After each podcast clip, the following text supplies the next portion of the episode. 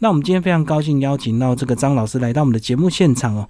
嗨，张老师好，吉明好，各位听众大家好。好，那这个张老师第一次来到我们节目，跟我们的听众朋友稍微介绍一下，你整个创作大概是从什么时候开始？哦，大概从那个明末清初吧，就很崇祯早之前皇帝那一年刚刚。对，在眉山自缢啊，我就开始发奋写作了。没有啦，大概三十多年前了哈，距离现在也很遥远了。严格的说，应该是我在念进大学的时候，大一的时候。嗯，因为我们那个时候就是都是所谓的联考教育嘛。是那我国中、高中阶段就在 K 书啊，那那个时候有很多想法，可是没有管道啊，嗯因为你的目标就是要念大学嘛。那尤其是我们的被赋予的使命是要考上台大，那不辱使命之后，进了大学之后啊，开始重视漂亮的妹妹啊嗯，然后就是要装文青，对很？棒的嗯一些文学、艺术、音乐等等的东西之后，眼界一开，然后就开始想要写作了。所以大概大一开始吧。那从那个时候到现在，呃，现在就不要说是我真正的年纪，总是很久很久很久很久很久。对啊，我大概一一直还维持着创作的习惯。所以看老师这样的一个资历，几乎都是以文字工作为主。嗯，是但是你大学念的是商学系，商学系。所以是主要是大学那时候就参加一些社团，是不是？呃，应该说是社团有参加哈，应该说是就我说眼界大开嘛，因为你会逛书店。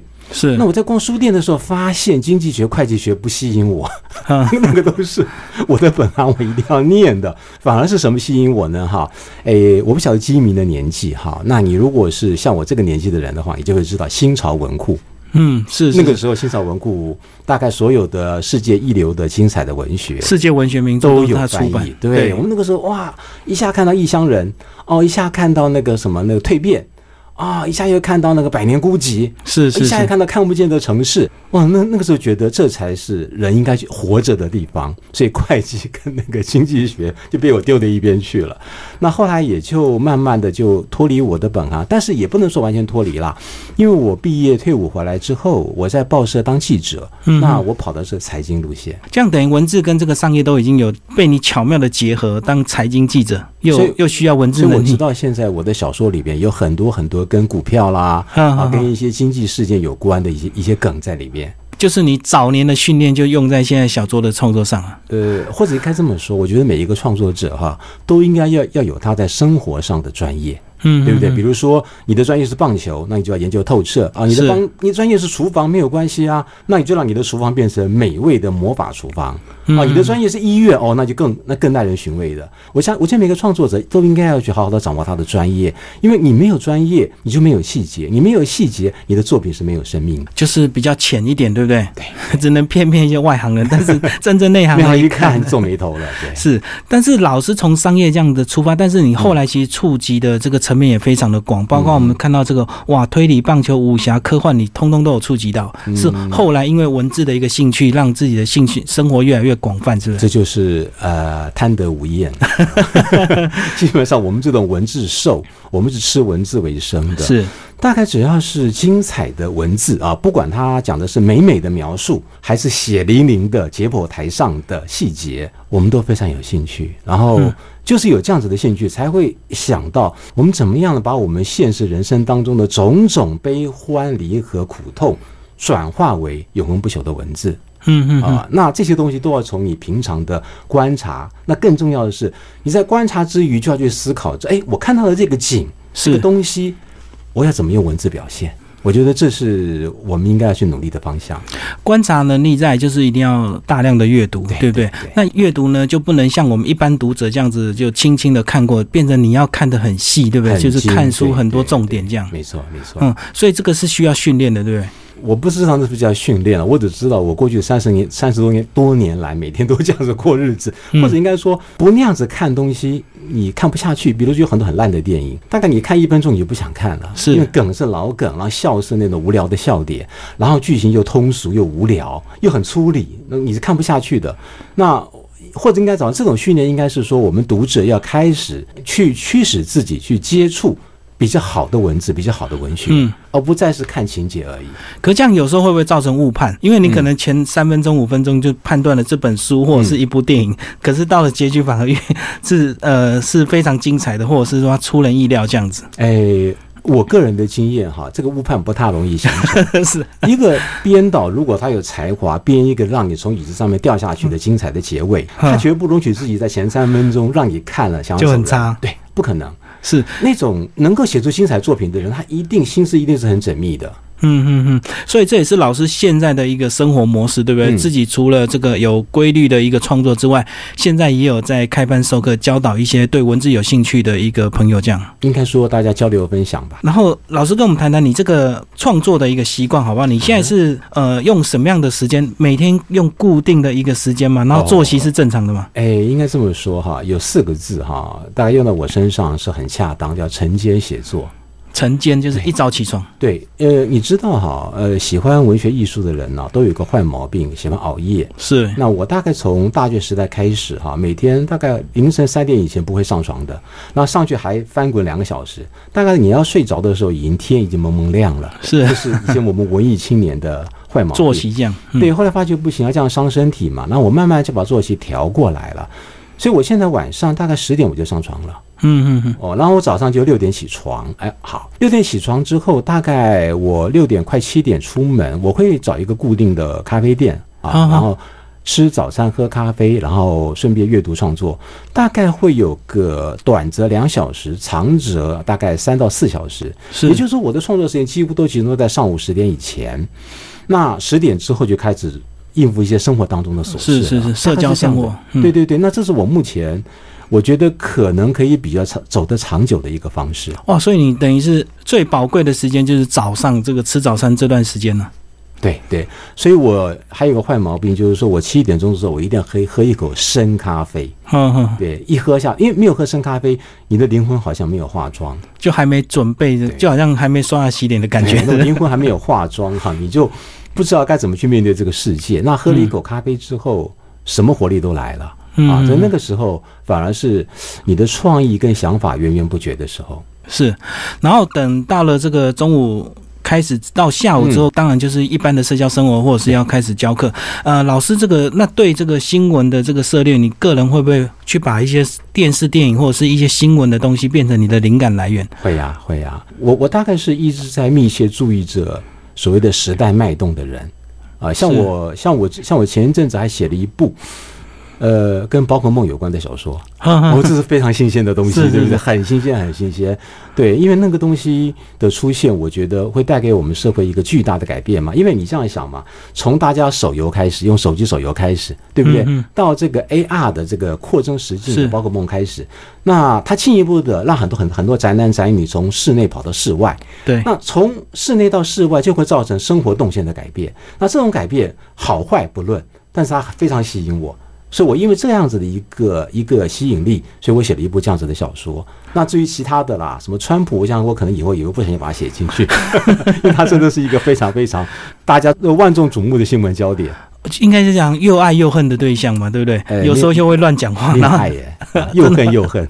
可是我，哎、他最近那个去中国访问，我发现这个中国的这个网民好像对他还蛮感兴趣，对他还蛮欣赏的，就喜欢他那种大炮性格是。看马戏团的心情吧。哦，真的喜欢他突然这样子放个炮这样子。对啊嗯对啊好，这是我们这个张启江老师他的一个生活作息哦。那再来是谈谈这个，身为一个文字工作者，你觉得过去这样三十年前到现在，你觉得这个创作的环境有改变吗？就是以前会比较好好讨生活吗？还是现在比较容易这样？这个要说实话嘛，大家会想听啊。想听的，其实很多大概资深的创作者，应该不用我说吧，都有很深的体会啦。那我要说的是，台湾的在文学艺术，我们总称文化啦，文化的能量，其实在呃，我不要讲下坠，我讲崩坠当中。就是很快速的崩个不管是水准，还是大家的兴趣，还是我们这这方面的养分，它真的是一直一直在往下掉，掉的速度非常非常之快哈。那相对的写作者，尤其是一个纯文学的创作者，是其实在这个时代，我不能说他一定没有希望，我只能说他如果要靠写作为生的话，嗯嗯呃，他所面临的考验啊，恐怕他得要先做好心理准备。基本上，就我的想法跟我的经验来说，我觉得那几乎是不可能的。嗯，当然，我们并没有说谁都不可能，没有，只是说以我们个人有限的经验，是因为这个环境就是这么的沙漠。那文学作品就是这么的不好卖。你知道现在的书市哈，文学作品啊，现在跟十年前比哈，那已经是掉了一大截了。我想新民主持节目应该有很深的体会，对不对？跟二十年比，那又是掉了一大截。那更别说是跟二十世纪的五六零年代那个时候比。哦，那个时候郑愁予的《我达达的马蹄》是个美丽的错误，家喻户晓，人人传唱，对不对？每个人都要必备一本。对，没有人不知道的，不知道你就落伍了，对不对？那这个时代就不一样了，你可能辛辛苦苦写的十本二十本，可是可能无人闻问。是，那跟这个国外的作品，呃，开始慢慢呃大量的进来台湾，会不会有影响？就是大家宁愿花一样的钱，我我要买这个国外更有名的这个作家的一个作品，这样？呃，我想哈。翻译小说大概现在跟十年前比也大幅滑落了。我讲的是那个销售量，是是是。但是基明刚刚点的另外一个问题啦，就是说，对，那即便是在很小众、很有数的读者当中，为什么他要挑国外不挑国内的呢？那我想，我们国内的创作者自己要检讨反省，也许我们写的不够好看，对的，或者不够精彩，不够打动人心，那是不是我们自己也带多了？嗯嗯嗯，所以这个是整个环境，虽然大家都下滑，可是我觉得相对读者他他所接受的资讯更多，所以他会宁愿他可以有更多的选择，对对，甚至他直接在网络直接订书就好了，也不一定要到实体书面。国外很多书哈，因为它的切精挑细选出来的嘛，是那它再不就是品质优优良，那再不就是畅销保证，是很多都是直接在国外已经卖了几千万、卖几百万本了，对不对？才翻来台湾，我们的书商觉得有利可图啊。对，我们才把它引进来嘛。我相信国外的无名作家，我们国内的出版社，即便觉得他写的再好，也不敢乱动吧。是是是，还是一个市场导向。所以等于他是已经有这个口碑保证的。对，国外已经卖的很畅销，翻译过来，当然台湾就会跟着风潮。对，那真的会去细读再来买的人，其实这种作者应该还是少数，对不对？一般可能就是说什么畅销第几名啊，他就翻一翻，或者是他的封面印的很精美，他就买来看，把自己当做一个文青，但是也不一定从头会翻到尾。对呀，啊，所以您刚刚说你你把这本书看完了，我就蛮感动的。这不是应该基本要做的吗？那我们今天要介绍是张启江老师最新的一个作品是《旅行》，然后是由九歌出版社所出版的。那我们呃，因为是张老师第一次来到我们节目，我们跟他稍微先聊一下他过去创作者一个经验哦，也给我们的听众朋友或者是一些喜爱文艺的一个人做一个参考。那接下来跟我们就来聊这本书《旅行》的一个重点，好不好？呃，这本书大概整个创作是多久的时间？呃，大概从提笔到完成吧，呃，不到一年，将近一年，大概写了将近将近一年。一年，然后为什么会想到用这个父与子这个旅行这样的一个呃概念来出发，变成一一本作品这样？对，呃，因为旅行哈，一般人看到旅行两个字哈，大概可能会想到什么东京啦、巴黎啦、出国玩啦、纽约啦，对不对哈？那这本书里面没有这些景点。啊，那他是用一个完全不同的角度来诠释啊，来诠释旅行的另外一层意涵。我当初写他的时候呢，哈，其实我的整个出发点是非常的，怎么说哈？它不是一个确切的情节，而是一个情境。嗯嗯，可能是我自己有了年纪了啊。那有了年纪的人啊，看事情，呃，他的动作会比较慢。那动作比较慢，他就会看得比较细。那看得比较细，他就会想的比较多。是。那想的比较多，他的感受就会比较复杂，比较呃细碎，乃至于比较丰富。啊。那我是有一天早上吧，起床，然后眼睛睁开，看到我房间的那个本来是白色的啦啊，后来有点灰灰的，因为太老旧了的墙壁，然后看着窗外的那个有结的一点蜘蛛网的那个屋檐的檐角，嗯哼，然后再看着透窗而进的那个晨曦的光条。它那光条照在地上还会晃动啊，那我就看了大概看了十分钟二十分钟，然后看到感动到不能自己，是是，对，然后醒来之后就觉得说我好像经历了一场外太空之旅哦，有点神游的状态是，你你要想晃神讲神游都可以哈。那那天早上我在喝咖啡写写东西的时候。啊，就心血来潮了。我那时候其实在写另外一部小说，嗯，但是因为早上这个晨曦的光条的侵入，是 让我开始分心，然后我就开始在旁边哈，在我的那个那正在进行的小说的旁边的空白处，我在开始种别的菜，养别的花，噼啪啪写了一堆。那这就是旅行这个小说的源头。那我那个时候只是只是想要告诉读者啦，就是说人呐，活着就是旅行。嗯，人活着就是旅行啊！你到哪去都是旅行。那有一些人，你看他，他整天东奔西走的，可是走完之后就就忘掉了。那有一些人呢，他可能我我比方说有有一些行动不便的人，嗯他可能就坐在轮椅上面哦，啊。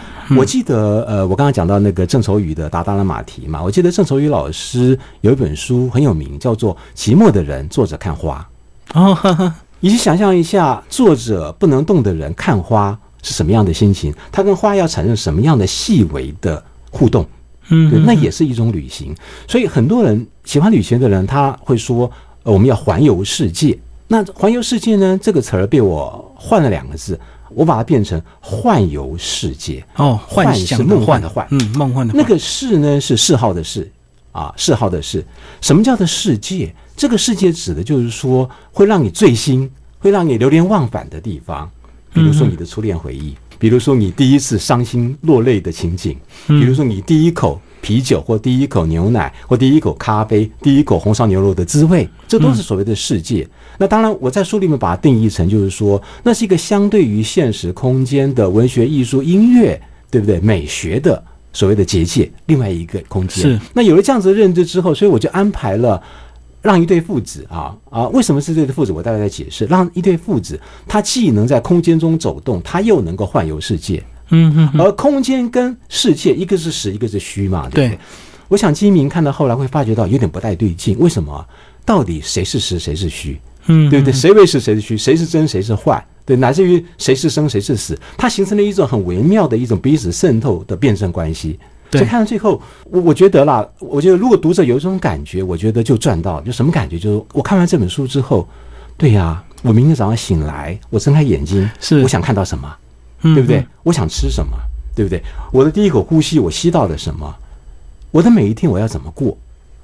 嗯哼，所以这个从一个光影的一个晃动啊，嗯老师神游之后就就开启这本书的一个创作，然后呢，呃，用用旅行的一个概念。那其实旅行呢，我们传统的印象就是说一定要身体到别的地方才叫旅行所以我们要移动，我们要坐飞机到世界各国才叫旅行。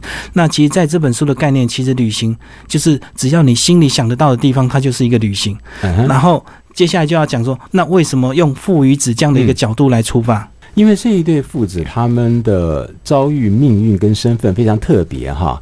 那因为呃基民也很配合，因为他知道这个谜底是在 是书尾的一定要自己所以我们就先不说嗯到底这个父子是哪里特别哈。我只能说就是安排一个一个绝对极端的父子，然后呢他们共游，因为他们这个旅行一定要共游才有意义嗯哼。啊。也也就是说，呃，他们的经验跟他们的感官都不足都不全，一定要拼起来才能成为一个完整的完整的对。嗯然后用父子，呃母女也可以啦。用父子，它又代表着一种生命的传承，嗯一种生命的传承啊。因为子代表新生嘛，父代表衰老嘛，对不对？是是那衰老跟新生结合在一起，一起往前进。那我们刚刚讲的幻游世界，各位不要以为这本书从头到尾都在幻想，不是的，因为这本书里面是有场景的，对不对？对只是它的场场景不是东京、伦伦敦、纽约，而是什么呢？夜市、电影院，电影院、棒球场跟捷运，嗯，对，都是我们讲我们讲台北市好了，都是我们这座城市里面的一些日常的生活空间。嗯啊，那呃，金平，你现在不妨想象一下哈，想象一个金字塔的图形，这个金字塔有有三层，下面那一层我叫做故事层，中间那一层我叫做情感层，嗯哼，上面那一层我叫做意念层。嗯哎、我们把这个想清楚之后，其实全书所有的秘密已经解破了。那那个故事层呢，哈，它就牵扯到什么人嘛，父子嘛，对什么事，旅行嘛，嗯对不对？好，什么时？那个时间，我想金明看完之后一定很纳闷，到底是当下还是过去，还是未来，还是什么？对，那个时间好像整个有点错乱，对，所以呢，我在书末用用给他一个时间一个定义，叫做神打了一个盹儿，嗯时间梦见我们，梦见我们正在做着时间的梦，啊，是这样的一个时间。对，那地地就牵扯到场景了。好，场景又分为两个，我分为场景 A 跟场景 B。是 A 就是我们刚刚说的夜市啊，什么棒球场这一些。可是你看到第六章，哎，不对了，怎么出现出现一个？场景 B，哎，那个那那两个字我不要讲出来，对不对嗯？嗯嗯，那那两个，我们这样讲，就是说，我们用一个日常的角度去理解，其实场景 B 才是真正的场景，是而场景 A 的那四个场景其实是不可能去的场景。我指的是说，因为这对父子的独特性，他们没有能力去那个地方。是，所以他们就是靠意念、靠想象。对，然后其实呢，呃，更特别的是呢，这个这四个场景，还有包括最后这个城市的部分，五个场景，其实它就是带入我们的感官的部分，对不对？没错。然后其实里面描述的细节非常的细腻。我在想说，老师，那你在这创作过程是不是真的还跑去夜市再重新再走一遍？当然啦，那夜市就是士林夜市嘛。对，是林夜市的鸡排、葱油、大大鸡排啊，对不对？还有它里面的生煎包啊，还有它里面的那个很有名的一个，我学生时代就有的那个葱油饼加蛋。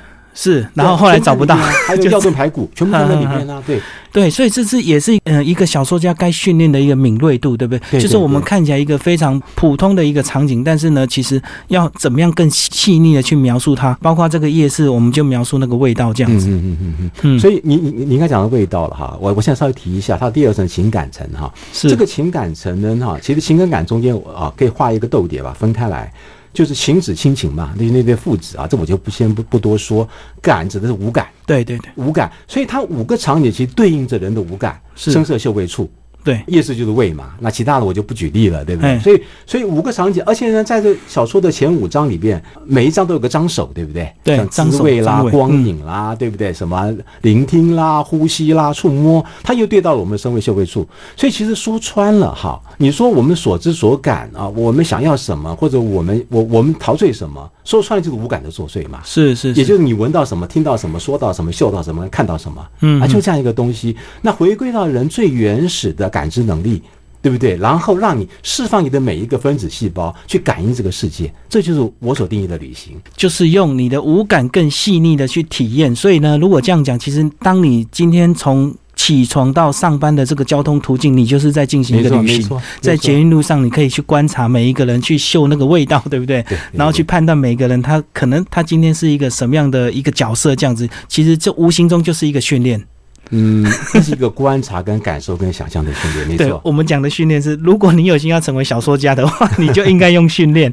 那如果你偷窥者，对，那如果你是单纯的读者，那就是一种享受。然后透过这本书，那这样的五感，是不是里面有一点这个佛家的这个思想？是不是也跟老师自己有接触？这样，所以我会特地用这个五觉来带入这样。呃，基本上哈，我没有。固定的宗教信仰。是，但是好像根据我家人的说法，好像我的佛缘还蛮重的，就是我会常常去跑庙宇啦啊，那反正心诚则灵嘛，就是上一炷香，或者是有些不烧香喽，对不对？那是是用拜一下，当然是这样子，对，也只是求个心安，也不是要求神保佑你什么，只是感谢。神，不管是什么神啊，让我们可以平安健康的活在世界上。嗯嗯，啊，大家就这样一个心情嘛。那你说这个跟佛教思想有关，这个我不否认，我不否认。那佛教的那一种那种无终无始的因果轮回的想法，那尤其是书里边带了一个概念嘛，我们刚才讲的时间到底什么时间？永劫回归这个概念，对的。这里面的爸爸跟那个儿子有解释啊。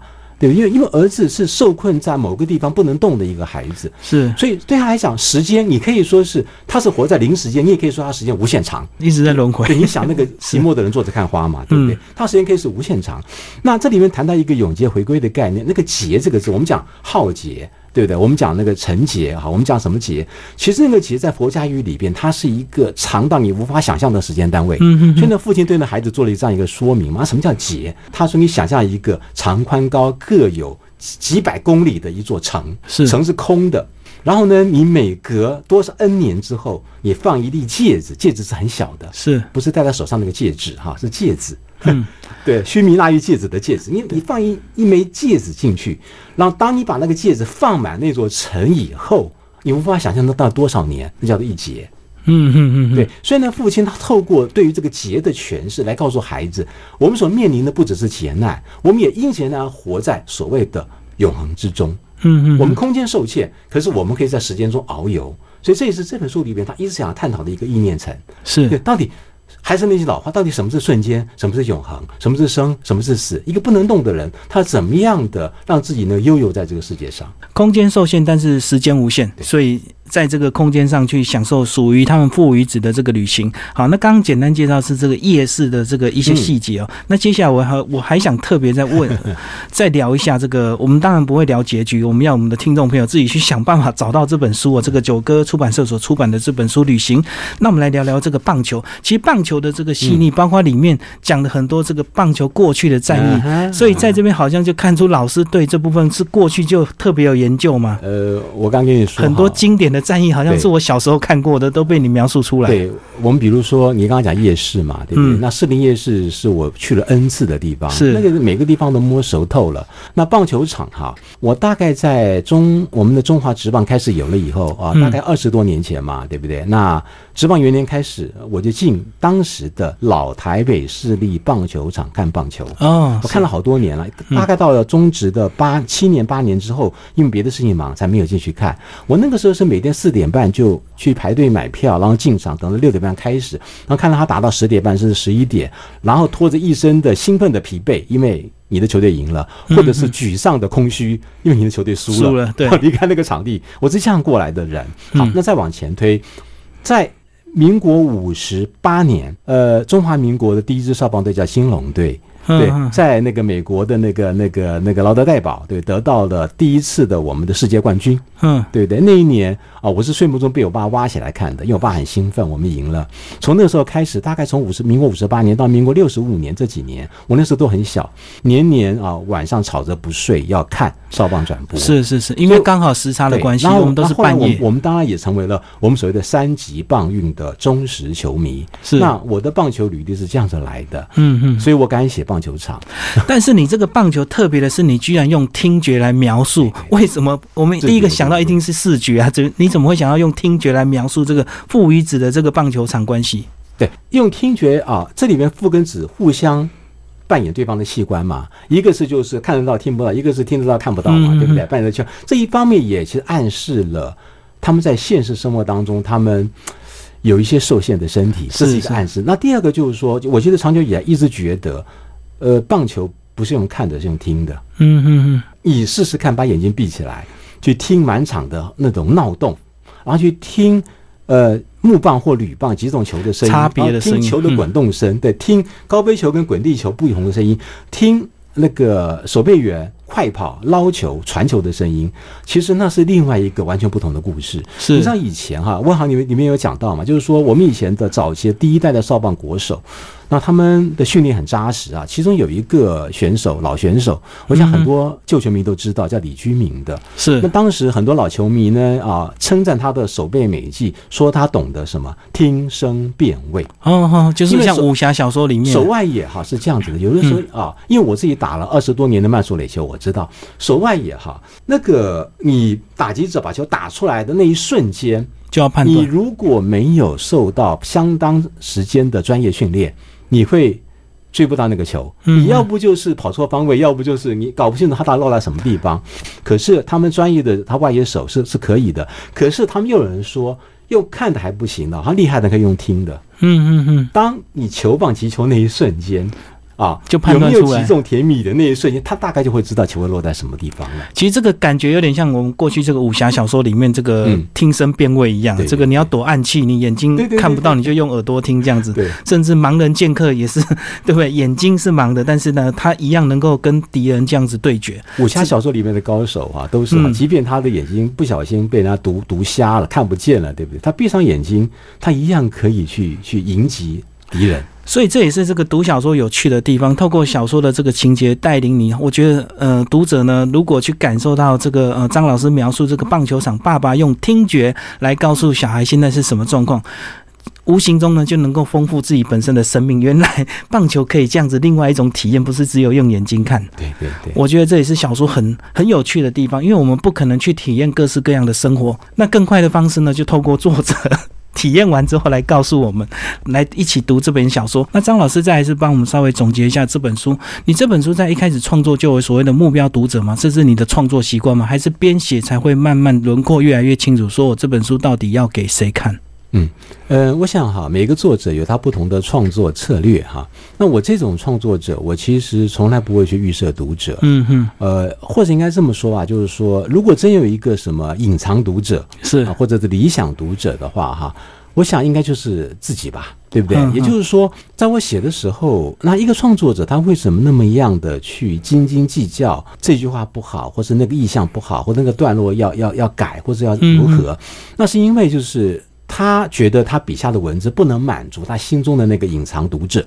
是，那我的隐藏读者，我刚刚说可能是我自己，但是我其实是更希望是一个比我感情更丰富，嗯，然后脑袋更聪明，然后文字更有才华，是然，后意念更漂亮的这么一个读者啊。当然，这个读者是不是存在，我不知道。可是我是这么想的啦，就是说，呃，我们常常讲缪斯，缪斯嘛，对不对？那我嗯那也很多人会用女神来形容文学的灵魂，对不对？我想我的每一个字都是在取悦我的缪斯女神吧。是是，那这个缪斯女神，她可以是一个凡人，她也可以是无所不在的上帝。我不晓得，我不晓得。你看哈，呃，信奉这个基督教的人啊，我虽然不是教徒，但是我常常听他们讲感谢主，感谢主，感谢主。这句话其实让我很感动的。我也相信宇宙万物冥冥当中自有主宰。问题是，当我们去感谢主的时候，我们有没有想过你要如何感谢？嗯哼，你要如何感谢？我们看看到一朵花，哦，好美哦，感谢主。我觉得不够诶，怎么个美法？嗯哼，你不要用“好美”三个字，你用三百个字、三千个字、三万个字去细那朵花里面的每一个折瓣。嗯，嗯哼哼，怎么个美法？是，我觉得这才叫感谢主，嗯因为主创造这朵花，绝对不是你可以用“好美”也是“好美哟”这三是可以搪塞的。嗯嗯，所以这就是我的创作精神。所以我的读者在哪里，我不知道。是我希望每一个人都是，如果我们台湾社会每一个读者都听到听完我这段话，都觉得很激动。对啦，我们就是要你这样子的作者，我们受不了烂作品了。嗯哼，那我想，我此生就不虚此行了啊！这是一个。第二个就是说，即便这样的读者不多，或者是没有这样的读者，我还是相信人在做天在看。是是，我们如何的去实践我们的生命，如何去呈现一个完整的自我，我相信冥冥当中它都会点点滴滴的形成记录。这也就是为什么我我前面一开始我说哈，我高中时代就有很多奇思异想，可是那个时候因为要考大学，没有时间，没时间也没办法。那上了大学之后，眼界大开之后，有那么多的创作的冲动，与其说是要表现自我，还不如我想把它简化成三个字，就真的是感谢主，因为这个世界太美好、太丰富。我所谓的美好，还包括了丑陋，是还包括了丑陋。丑陋也包含美好的一部分这个世嗯，界太美好、太丰富，我们穷其一生都不见得能够挖掘出千万分之一，那是是那，更何况是浑浑噩噩的度日。浑浑噩噩的度日，其实一天过得很快。那如果你花一天的时间来读一些好的文学作品，其实你的感受会更不一样。那刚刚聊到是这个呃目标，很可能是也许不经意的会被某一个人看到，去感动他或影响他。然后是呃再来是讲讲这个你这本小说这个，或者是老师你过去的一些创作习惯，一定会让自己告诉自己说，我写这本小说我一定要有教育意义嘛，或者是我一定要告诉读者什么样的一个东西。那绝对不行。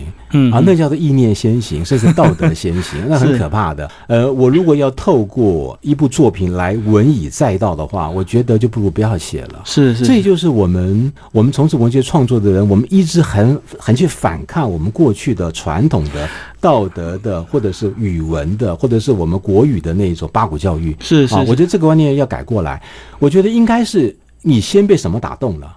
嗯嗯然后那个你打动到你不写不行了，你再去好好把它写下来。是至于那个让你感动的东西，它带给读者什么意义，我不知道。其实我更希望的是什么，你知道？读者看完我的书之后，他说：“啊，对不起啊，张老师，我看不懂。可是我看完之后，为什么泪流满面？我不懂。哦，无形中那种感动，懂得泪流满面，我觉得那才是真的汉人的文学力量。是是是，所以既然这个没有很确切的说一定要告诉读者，那呃，你希望读者从这边感受到什么？因为我们刚刚已经聊讲到这个老师在写作的目的，其实不会说我一定要告诉你什么教育目的，但是你一定会还是会希望看到读者看完之后，他们有一些什么想法，对不对？是，呃，我们刚才一直讲到这对父子不能说出来的秘密嘛，对不对？那其实这对父子是一对非常悲惨的父子。嗯嗯嗯，那非常非常荒凉，荒凉到你加十个惨都不足以形容他们的处境。那这么悲惨的父子，可是他们却这么勇敢的去旅行，是是，而且那个旅行是超过我们超过我们常人的经验跟想象。这就是我想告诉读者的。那芸芸众生啊，我相信我们每个人，俗话说啊，家家有本难念的经，嗯，对？人人都有一腔子的苦，嗯，只是你的苦可能九分，我的苦可能两分，程度不同。可是那个苦两分的人呢，说不定会觉得自己比苦九分的人苦哦。对，感受都所以一个。苦九分的人，如果不觉得自己是苦的话，那他就像是这对父子了。是是，这就是我要说的，就是人生就是如此嘛，苦也好，甜也好，所以我又回到我一开始讲的那一个创作的原点。一早醒来，你看到破窗而入的光条在地上颤动的时候，你想到什么？想到什么？你自己决定，我不能替你决定。嗯，可是你只要被那个东西打动了，我觉得就是看到《旅行》这本书的意义了。是这个从一开始看到这个地上的光影的晃动，来最后花了大概一年的时间来完成这样的一个作品。那听众朋友如果有兴趣呢，呃，可以找这本《旅行》来看哦，九歌出版社张启江老师最新的一个作品哦。然后呢，最后老师跟我们讲讲。再跟我们提点一下这个读者的习惯，你希望这个读者看你的小说是一气呵成，还是想到什么慢慢翻、慢慢翻？我觉得这两种当然是各有优优缺点，那当然也有各种不同的体验。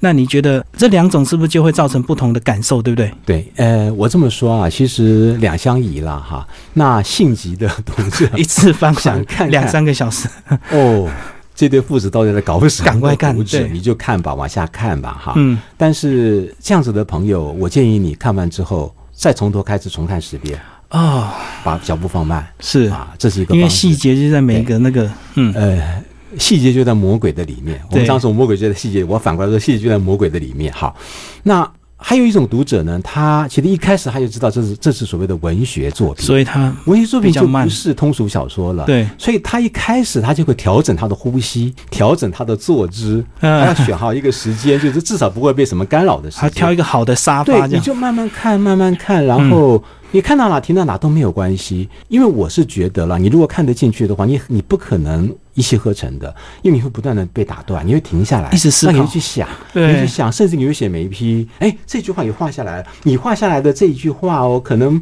不是书里边的很重要一句话啊，可是这句话就深深打动你了，你就齐岔出去了，甚至于说旅行它的主旨、它的主题、它的辩证。哦，OK，跟你都没有关系，可是里面的一个无心之语，又激发了你的另外一个创作的意图，还有带给你另外一部长篇小说的点子，对不对？哇，这本书你就搞不完了。那嗯我不知道你要怎么看它，但是我可以向你保，我可以给你保证哈，你每多看一遍，你就会多一趟收获，你每一遍的收获都不一样。这是我张启江可以给你的保证。哇，这个因为其实我自己看的应该我也不能讲看两遍，但是至少看了一遍又多一点。因为后来其实我看完结局之后，后来又从头开始翻细节，才发现那个原来把这个夜市的很多东西形容的这么巧妙，我就觉得说哇，这个一定是人站在夜市前面这样子一边观察一边写的东西吧，实在是太细腻了。这个而且这本书我觉得对我自己也有很多这个全新的一个体验。过去我们的旅行就是认为人一定要到现其实呢，我们的意念、我们的想法，其实无形随时随地任何一个地方都是一种旅行。即使你平凡的在家里，你也可以在家里去想象你们家里的陈设、你的柜子、你的书、你的衣服，其实那就是一种旅行。不一定要真的花钱花机票到国外去，这个是我们今天介绍这本《旅行》张启江老师最新的一个作品，然后九歌出版社。好，那今天我们非常感谢张老师来到我们节目现场，谢谢。谢谢金明，谢谢大家。